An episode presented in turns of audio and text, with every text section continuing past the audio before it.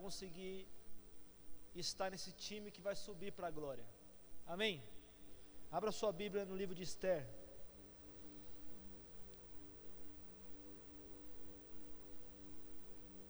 Livro de Esther.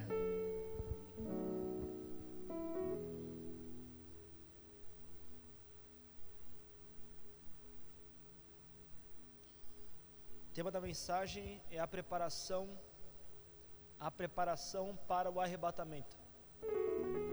Amém? A preparação para o arrebatamento.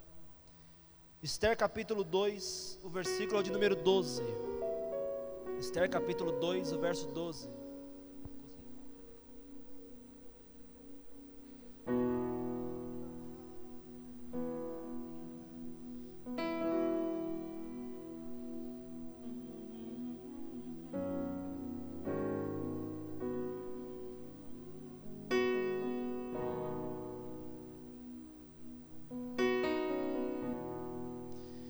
Capítulo 2, verso 12 diz assim: Ora,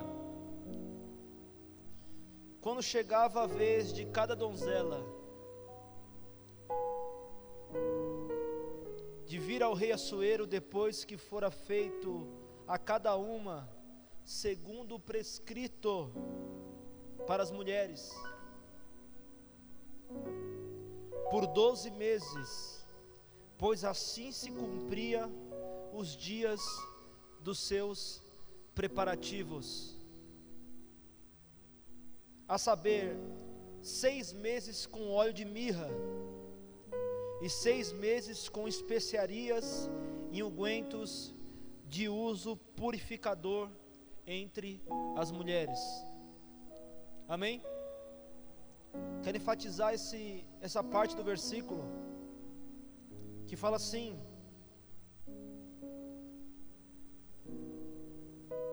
Ali depois de mulheres, prescrito para as mulheres, o tempo era de 12 meses. Repita assim comigo: 12 meses. Fala assim comigo: um ano. Fala assim: o um ano da preparação. Isso, exatamente. Um ano se preparando. E o que elas usavam para se preparar Seis meses elas, elas usavam o óleo de mirra, e seis meses elas, elas usavam especiarias e ungüentos de uso purificador.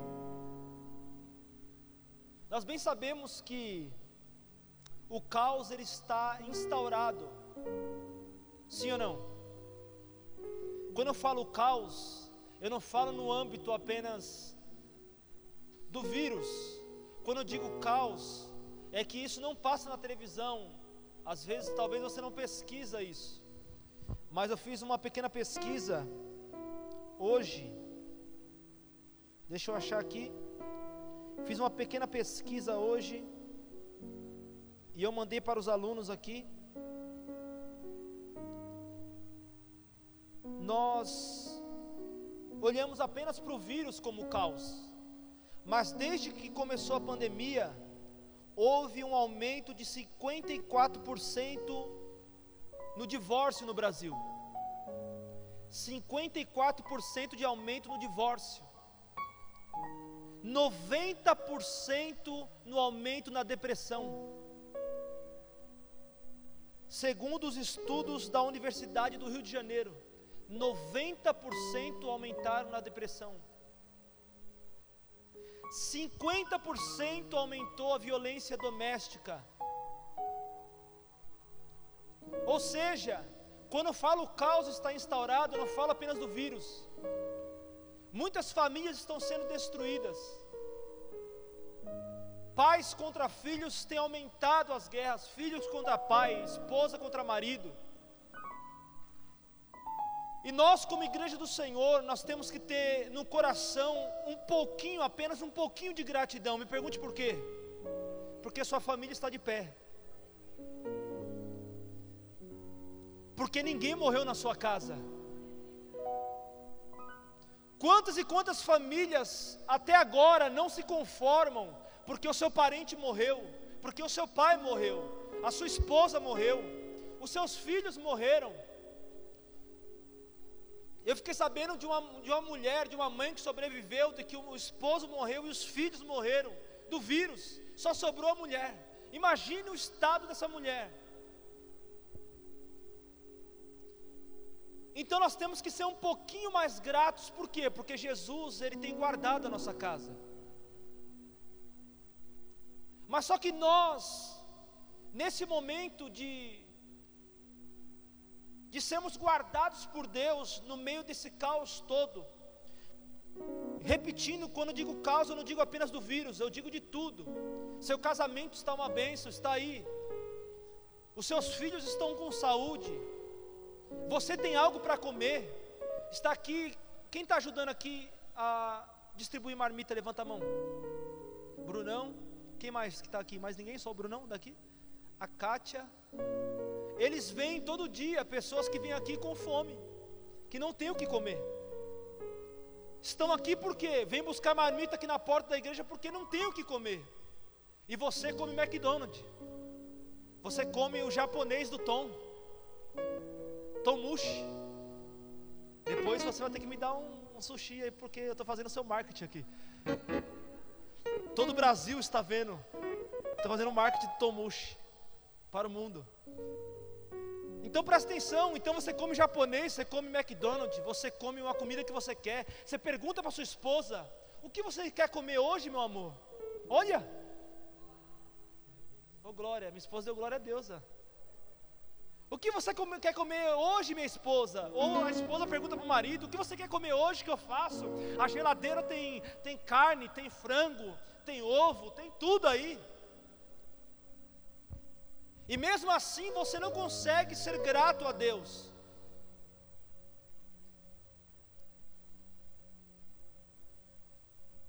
E talvez você ainda não percebeu o que está acontecendo na esfera espiritual.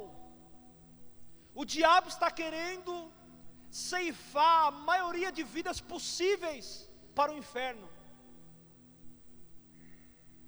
Tem pessoas, irmãos, que você, se você falar de Jesus para ela, ela vai bater na sua cara. Me pergunte por quê? Se frustraram. Pessoas frustraram elas. E você não pode nem falar de Jesus no rosto dela, perto dela, senão ela vai te agredir. E o diabo tem ceifado vidas. E a minha pergunta para você é: como crente, como servo do Senhor Jesus Cristo, o que você tem feito? Como igreja do Senhor, as portas ficaram fechadas por, algum, por, algumas semanas. Minha pergunta para você é: qual alma você ganhou para Jesus? Quem você aconselhou? Quem você mandou uma mensagem? Para quem você ajudou? Quem você mandou? Eu te amo, meu irmão. Porque se você não entendeu ainda, a pandemia veio para você entender, para você valorizar as pequenas coisas. É para você valorizar o eu te amo, é para você valorizar, é, eu estou preocupado com você, o que está acontecendo, para você valorizar o abraço, porque hoje já não se pode mais abraçar, mas a verdade é que nós estávamos se abraçando, mas na verdade se abraçando falsamente, se abraçando falsamente, porque abraçava-se aqui e falava-se mal ali atrás. Então nós temos que entender o contexto que Satanás tem feito para derrubar as vidas. E a minha pergunta é: se amanhã vir o veredito de novo, vai fechar a igreja, vai fechar as portas do templo, você vai fazer o quê? Você vai ficar vendo Netflix na sua casa como você está cansado de ver. Ou você vai ficar vendo Big, Big Brother Brasil na sua casa. Vai ficar assistindo novela. É pecado, pastor? Claro que não. Mas você tem dado prioridade para isso. E como igreja do Senhor, como eu posso priorizar o Big Brother? Como eu posso priorizar o Netflix? Mas eu não priorizo a Bíblia. Tem pessoas que falam assim: eu conheço a Deus porque eu oro todo dia. Querido, oração quer dizer que você conversa com Deus, não que você conhece a Deus. A oração não tem nada a ver com conhecer, conhecer aqui, ó. Conhecer aqui, ó. A oração te faz conversar, mas a Bíblia te faz conhecer a Deus. Tem pessoas no teu trabalho que você não conhece elas, você conversa com elas. É assim o seu relacionamento com Deus. Você conversa apenas com Ele, mas o dia que você resolver mergulhar, assim como Jeremias no capítulo 23, verso 9, ele diz assim: Senhor, meu coração está, está saltitante, Senhor, e eu estou como um bêbado, vencido pelo vinho, por causa do Senhor e por causa da Sua santa palavra. Jeremias falou assim: Eu estou quase embriagado por causa dessa palavra. E sabe qual é o problema de outros tipos de crente? Que ele conhece a letra, mas não conhece a palavra. Quem lembra do doutor da lei que foi procurar Jesus e falou assim: Jesus, de madrugada para ninguém saber, Nicodemos, como é que é essa, essa, essa doutrina aí que o Senhor está falando? Falou para Jesus. Aí Jesus falou assim para ele: tem que nascer de novo, rapaz. Aí o cabra, conhecedor da letra, fala assim para Jesus: Mas como eu, sendo velho, vou voltar para o ventre da minha mãe?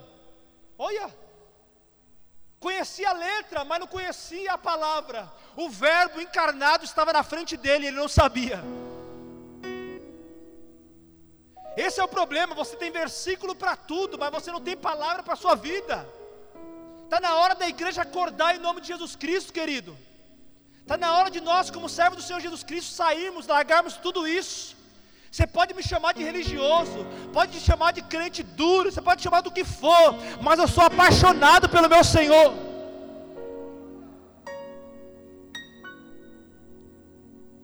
Então, em nome de Jesus Cristo, vamos acordar. Se a igreja fechar amanhã, sabe como a gente vai se tornar? Me pergunte como. Como aquele filme, Até o Último Homem. Ao invés de você, a partir de hoje, pedir força para você, você deve falar igual aquele moço falava assim: Eu quero só mais uma alma.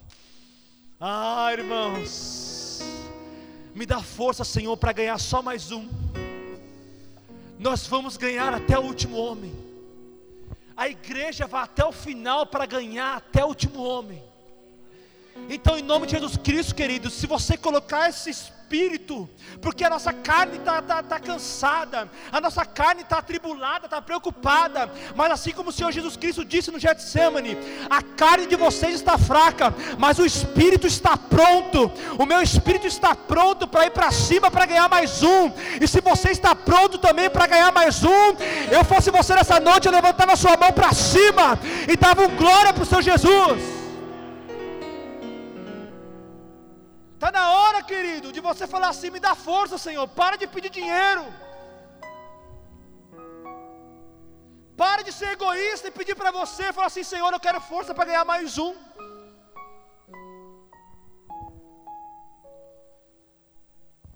Foi dito aqui: se você não amar o seu irmão, querido, o que você vê? Você está mentindo, falando que você ama o seu Senhor, que você não vê. Alguém vê o vírus aqui? Quem, quem já viu o vírus do corona? Quem já viu ele? Ele é o que? Alguém falou aí, ele é o que? Invisível. Então quer dizer que se o vírus é invisível, somente alguém que é invisível. Ah, somente alguém que é invisível pode derrubar ele. Ah, irmãos, somente alguém que é invisível em Romanos diz assim: ao Deus eterno e imortal, invisível, mas real. O vírus você não vê, mas é real. Mas o meu Cristo também você não viu ainda, mas ele continua sendo real. Você anotou, né? Anotou. Essas coisas vêm agora, irmão. Oh, glória. É o Espírito Santo. Um dia você vai sentir isso, cara. Talvez alguns falem assim: é menino ainda, não é menino nada, é menino até o dia que você passar por que eu passei, até o dia de você sentir o que eu senti, até o dia de você chorar sozinho, não precisa ter ninguém, não precisa ter ninguém me ouvindo, não precisa ter ninguém para me conversar, é só colocar o louvor, querido, e eu começo a ouvir o louvor e começo a chorar, porque eu sei em que eu tenho crido.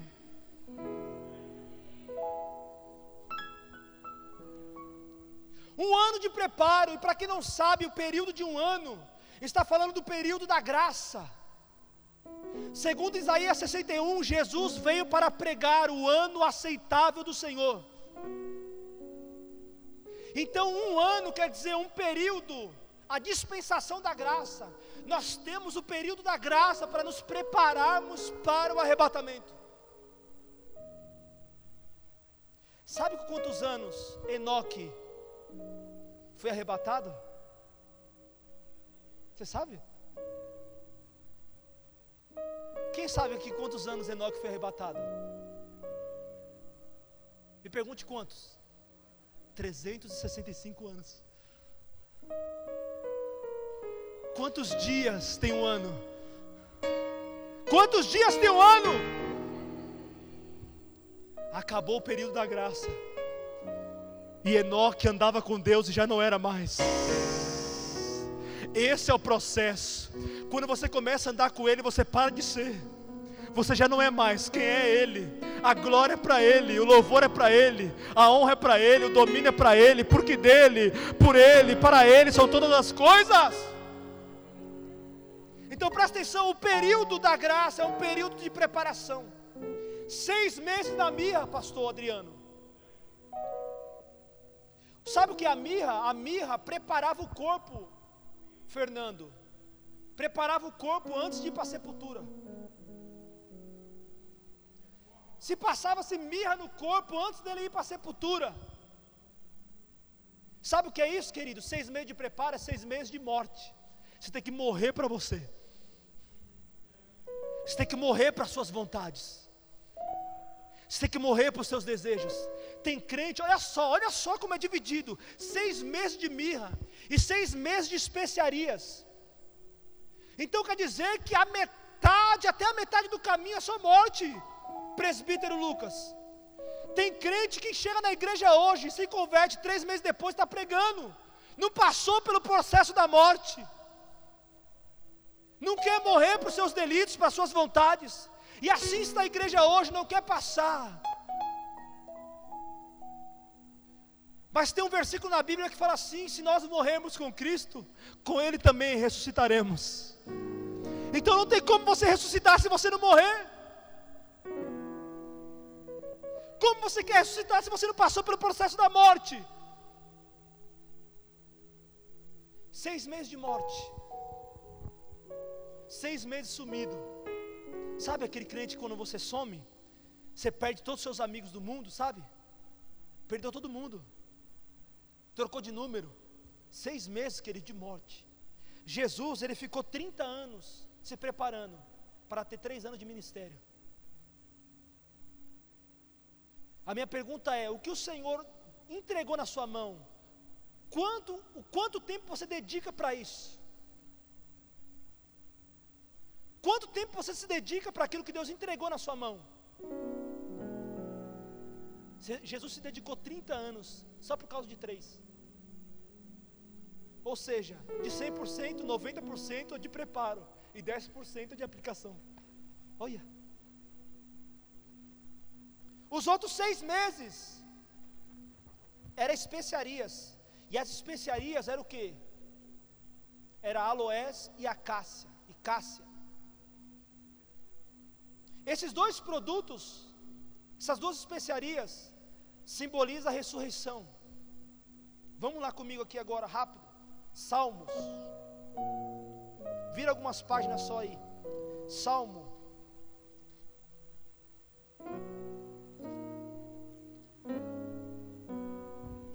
Você vai ver agora que a roupa de Jesus tem perfume.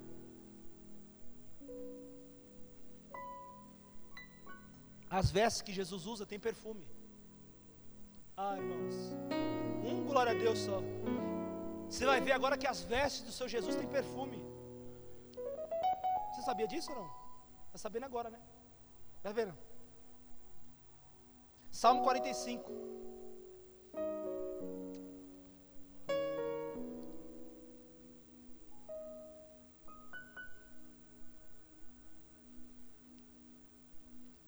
45, verso 7 diz assim: Amas a justiça e odeias a iniquidade. Por isso, Deus, o teu Deus, te ungiu com óleo de alegria, muito mais do que aos seus companheiros. Está falando de Jesus. Verso 8: Todas as suas vestes exalam o que? Hã? Mirra, segundo Terceiro, as tuas vestes exalam um perfume. O perfume é mirra, o perfume é aloés e o perfume é cássia. Primeiro mirra, por quê? Porque ele morreu. Mas logo em seguida vem aloés e cássia, por quê? Porque ele ressuscitou. Ele morreu, mas não está na, na, sepultura, porque a mirra preparava para ir para a sepultura. Ele não está na sepultura, ele ressuscitou. Então as vestes de Jesus exalam esse cheiro. A minha pergunta para você é: será que você exala esse perfume de morte, morreu para o mundo, e exala esse perfume de ressurreição, ressuscitou para, para Cristo? As pessoas aonde você chega, sente esse perfume de transformação na sua vida? Será que elas sentem? Olha o verso 9 filhas de reis estão entre as tuas favoritas. Olha só, e à tua direita está a rainha. Quem é a rainha? Fala assim: sou eu. Fala, sou eu, a rainha. Ornada com ouro finíssimo de Ofir. Verso número 14 será conduzida à presença do rei com vestes bordadas. As virgens que, que acompanham atrarão a ti, serão conduzidas com alegria e júbilo, e elas entrarão no palácio do rei. Presta atenção, querido. Volta para Esther rápido. Esther 2. Volte. Esther 2. O tempo do preparo vai fazer você passar por isso. Quando você se preparar, você vai ser vestido dessa veste, dessa veste adornada, adornada, ornada de ouro puro. E você vai ser conduzida por algumas virgens até a presença do rei. E a minha pergunta é: quando eu olho virgens aqui, Manuel, eu lembro de um texto Mateus 25, quem lembra das dez virgens? Amém? Cinco prudentes e cinco loucas. Por muitos anos até eu preguei que as dez virgens somos nós, a igreja, mas na verdade não é.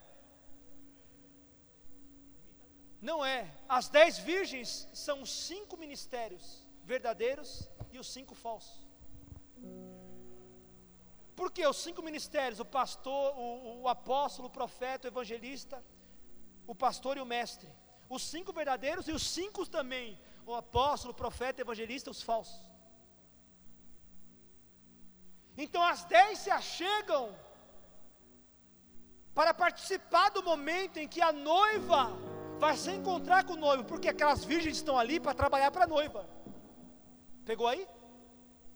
Então você que está me assistindo, que é pastor, que é líder, que é obreiro, você que é evangelista, a sua missão, sabe qual que é? Preparar a noiva. A sua missão, a missão de preparar a noiva não é só do Espírito Santo, é também dos cinco ministérios.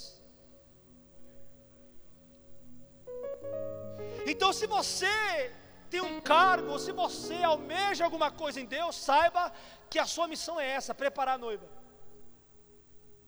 E o texto fala assim: que as virgens conduziam a noiva. Eliezer fez o que com Rebeca? Eliezer a conduziu até Isaac. Muitos usam Eliezer como Espírito Santo, mas hoje eu quero usar Eliezer como um dos cinco ministérios. Que foi lá. O texto é tão tremendo, irmão. Lê na sua casa. Eu sei que você não vai ler. Gênesis 24. Você não vai ler, eu sei, mas lê na sua casa. Abraão tem uma conversa, ô, ô Manuel, com Eliezer. Começa a conversar, pastor Adriano. Aí Abraão fala assim para Eliezer: Eliezer, me promete que você vai lá na, na terra, na minha terra, buscar uma esposa para o meu filho. Aí Eliezer faz uma pergunta, Manuel, fala assim: Mas se ela não quiser vir, o seu filho sairá daqui e vai para a terra onde ela está? Aí Abraão fala assim: Não.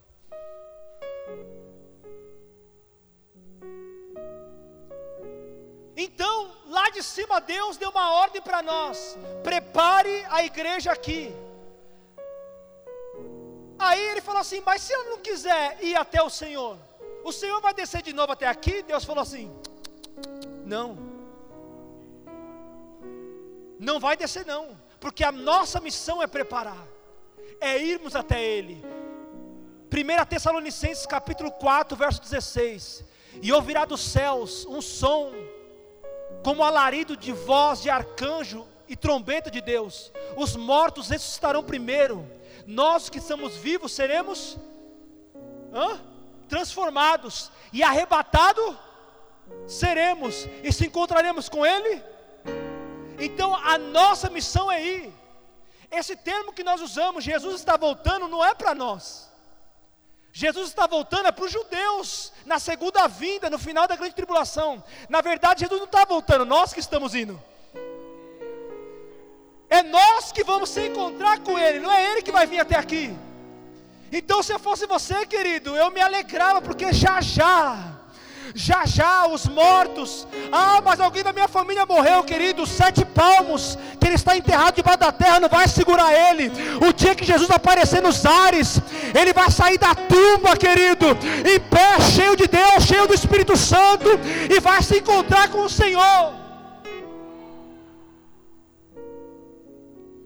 Ouça o que eu estou falando são Paulo, Vila Maria, Brasil, os sete palmos que o corpo daquele que serviu a Deus a vida inteira não vai poder segurar ele lá. Vai chegar um dia que ele vai ressuscitar, assim como Jesus ressuscitou dentre os mortos, nós também ressuscitaremos com ele.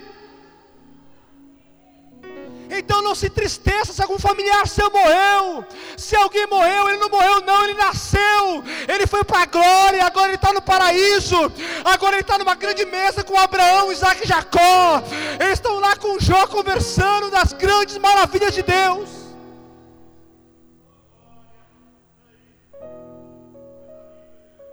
O convite não levou ele de você, foi o Senhor que pegou na mão dele e levou ele até o lugar. A Bíblia diz assim: que aquele que morre em Cristo não, não experimenta, a morte não vem até ele, os anjos vêm receber ele. Por isso que Jesus cantou, quando saiu da tumba, ele cantou um hino: Aonde está a morte, a sua vitória? Tragada foi a morte. Ah, irmãos, tragada foi a morte pela vitória a morte não tem mais poder sobre nós. A maior raiva de Satanás é essa, porque quando um crente morre, ele não pode tocar nele. Sabe por que você carrega com você o selo do Espírito? Você passa pelas regiões celestes e nenhum demônio pode tocar em você, porque você carrega em você o selo do Espírito.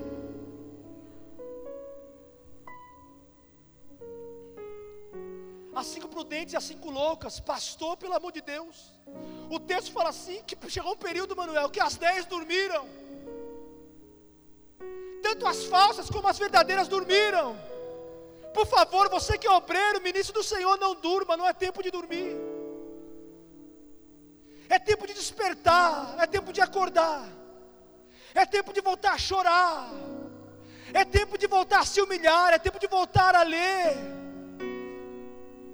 Eu me lembro, meu querido, que eu andava a pé duas horas para ir para o culto.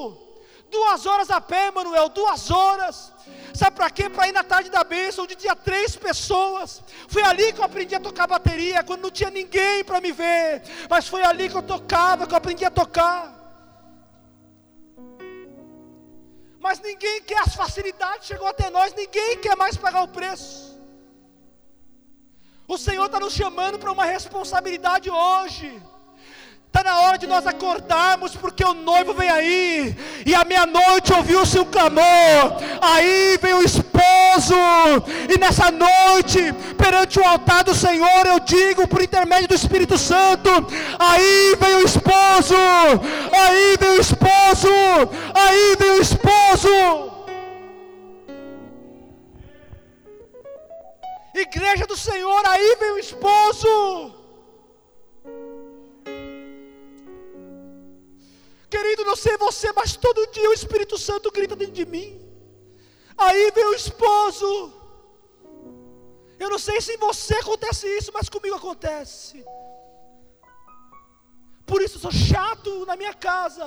Eu encho o saco da minha esposa, eu falo isso não, isso não, porque eu quero levar minha família para o céu. Porque todo dia, querido, quando eu vou trabalhar, 5 horas da manhã, 6 horas da manhã, o Espírito de Deus vem me visita, eu falo, Senhor, eu preciso estar preparado para esse momento. Eu não quero assistir nada, eu não quero fazer nada, eu quero estar com o Senhor. Acorda, querido. Você, pastor, não pode parar, você não pode parar agora. Quando ouviu-se o clamor à meia-noite, aquela que estava com a sua lâmpada acesa prevaleceu. Hoje é noite de acender o pavio que está fumegando. O pavio que fumega hoje vai ficar aceso. Você vai voltar a ser luz. Você vai voltar a brilhar em Cristo Jesus.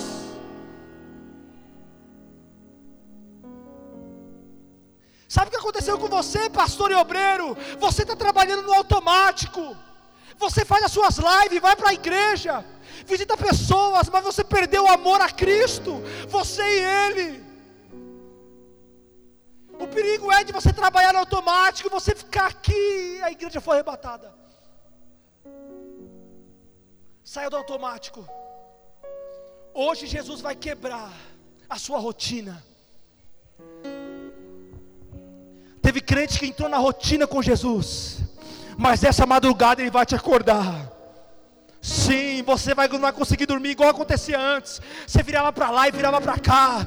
Aí o Espírito Santo falava assim com você: Pode acordar que eu quero falar um pouquinho com você. Eu quero te revelar algumas coisas. Abre a minha palavra, eu quero falar com você.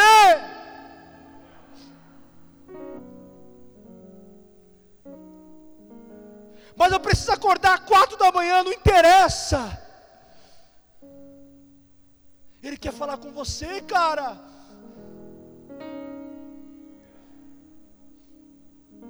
Aquela que estava com a lâmpada acesa, as cinco que estavam com a lâmpada acesas, entraram para o casamento. Hoje Deus está acendendo a lâmpada de pessoas na sua casa. Deus está acendendo lâmpada de pessoas aqui na igreja. Você não tem mais propósito com Deus, você perdeu o seu propósito. O Senhor está falando para você assim: volte para o propósito. Eu não te chamei para você ficar sentado assistindo alguma coisa, ou você ficar aqui na igreja sentado ouvindo o pastor. Não, eu não te chamei para isso.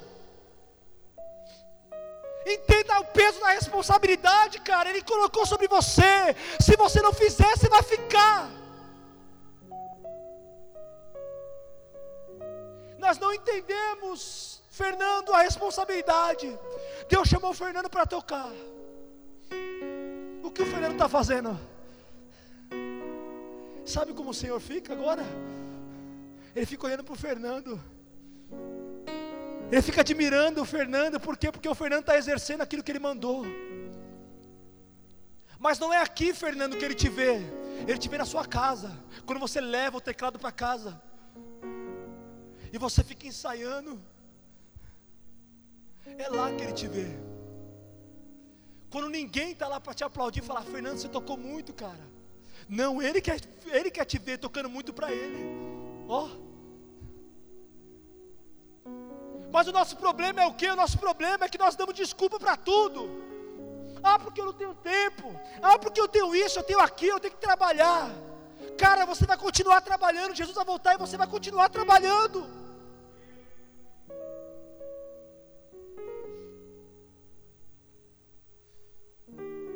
Acendeu a lâmpada. Olha o texto, a Bíblia fala assim: uma candeia, ela pode ficar escondida debaixo de uma cama? Hã? Uma candeia, ela pode ficar escondida debaixo de uma cama? O texto fala assim: não, antes ela tem que ser colocada. Ah, irmãos, olha só, ela tem que ficar escondida debaixo de uma cama? Não, ela tem que ser colocada no lugar mais alto da casa. Aquele que tiver acesso será tirado de debaixo da cama, dessa terra sombria, dessa terra maligna, e será colocado no lugar mais alto. Será colocado no lugar mais alto, Fernando. Não seja um desses que perdeu o amor por Cristo, perdeu o amor pelo Evangelho, perdeu o amor pela palavra. Porque nos últimos dias o amor de muitos se esfriará, mas não de todos. Da mesma forma em que o amor de muitos se esfria, o amor de alguns cresce.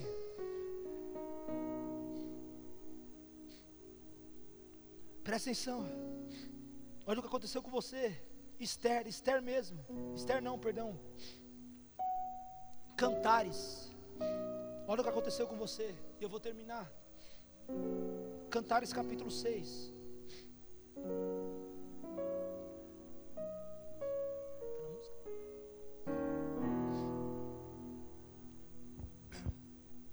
Obrigado, Espírito Santo, porque não há ninguém maior do que o Senhor.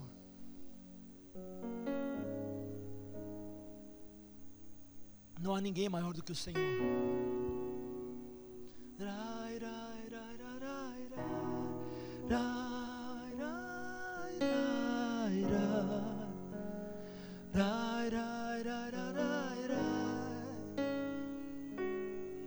Sim, Espírito Santo. Obrigado. Eu te amo e vou gritar para o mundo inteiro ouvir. Te amo, te amo,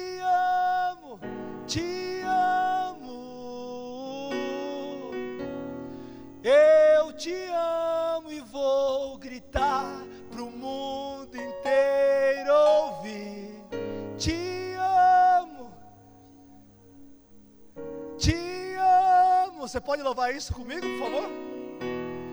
Eu te amo e vou gritar para o mundo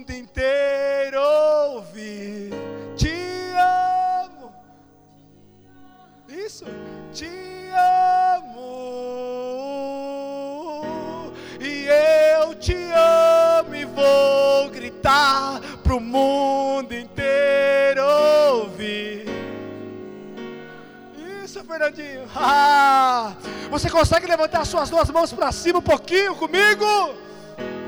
E eu te amo e vou gritar para o mundo inteiro ouvir. Te amo. Ei, os quatro cantos da terra vão ouvir isso.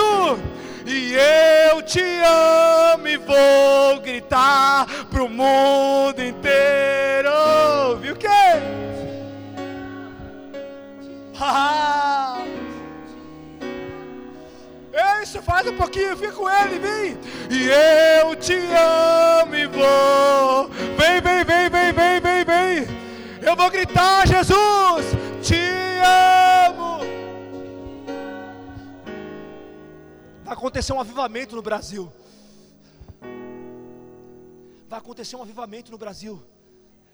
Você não entendeu? Billy Graham estava orando pelas bandeiras das nações. Quando ele chegou no Brasil, ele parou.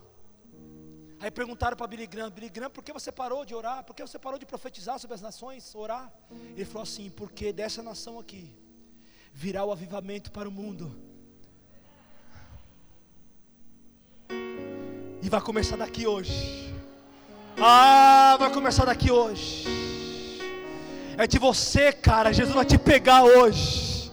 Sim, você vai amar a sua família como você nunca amou. Você vai amar Cristo como você nunca amou. Você vai servir a Ele como você nunca serviu. Você vai orar como você nunca orou. Você vai querer conhecer a Ele como você nunca conheceu. A partir de hoje você vai se arrepender como você nunca se arrependeu. Hoje começa um avivamento. Aleluia. Aqui no tabernáculo de profeta. Vai começar um avivamento aqui na Vila Maria para o Brasil. Eu profetizo em nome de Jesus.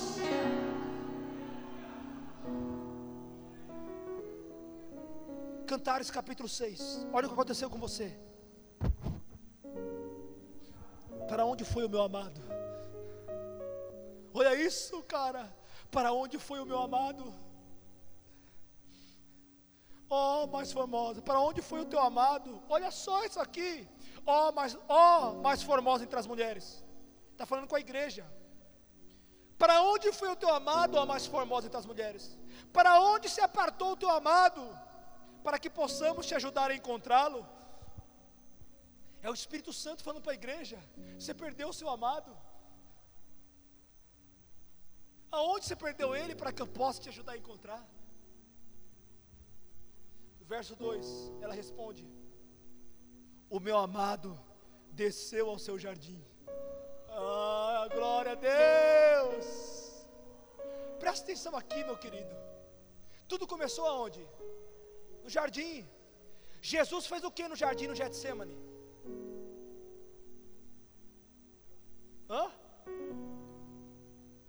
Ele orou, não orou? Ele fez o que? Suou sangue, sim ou não? Sabe o que ele estava fazendo? Remindo o jardim. Ele estava remindo o lugar de volta, o lugar da intimidade. Quando ele soa sangue, ele está dizendo assim: aquele cordeiro que morreu lá, sou eu. E pode ver que quando ele ressuscita, ele se parece com o quê? Com o jardineiro.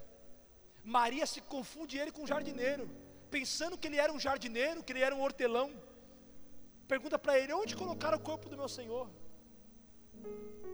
Aí Jesus fala assim para ela: Maria. Aí ela fala assim: Rabone. Ele falou assim: vai lá, Maria. Eva trouxe a notícia da derrota para Adão, mas você vai levar a notícia da vitória para os meus discípulos. Avisa que eu ressuscitei. O pecado chegou da mulher, mas a notícia da ressurreição também chegou da mulher. E se a mulher é a igreja, nosso papel é anunciar que Jesus ressuscitou. Olha só que ela fala: O meu amado desceu no jardim e aos canteiros de especiarias. Ah, irmãos, puxa, olha a especiaria aí, olha a especiaria aqui, e aos canteiros de especiarias, para apacentar nos seus jardins e recolher os seus lírios. Ah, irmãos, ele desceu com as suas especiarias para apacentar no seu jardim e para recolher os seus lírios. Está falando do arrebatamento. Pegou aí? Ele veio para recolher os seus lírios. Ele veio trazer as especiarias, quer dizer o que? Veio trazer a ressurreição dos mortos. Veio trazer o corpo glorificado. Aí o verso 3 fala assim: Olha o verso 3 aí, lê aí, meu. Eu sou do meu amado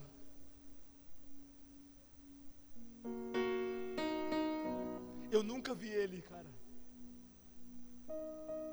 Mas o dia que eu ver ele, eu vou reconhecer ele. Eu vou dizer para ele assim: Eu sou do meu amado. E o meu amado é meu.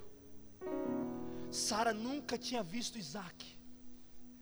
Mas quando ela olhou para ele de longe, oh aleluia! Ela olhou para ele de longe perguntou para Eliezer: Quem é aquele ali? Aí Eliezer falou: É o meu Senhor. Aí o texto fala assim: Que ela, sendo acompanhada pelas damas, ah, acompanhada pelas damas, que as virgens, foi até Isaac. Pegou aí?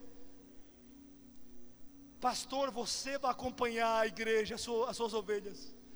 E você vai entregar elas nas mãos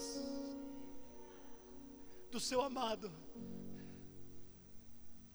Por isso que eu digo para vocês não pararem. Querido, tá difícil. Tem pessoas desistindo. Tem pessoas parando. Tem igreja se fechando. Mas eu digo para vocês não parem.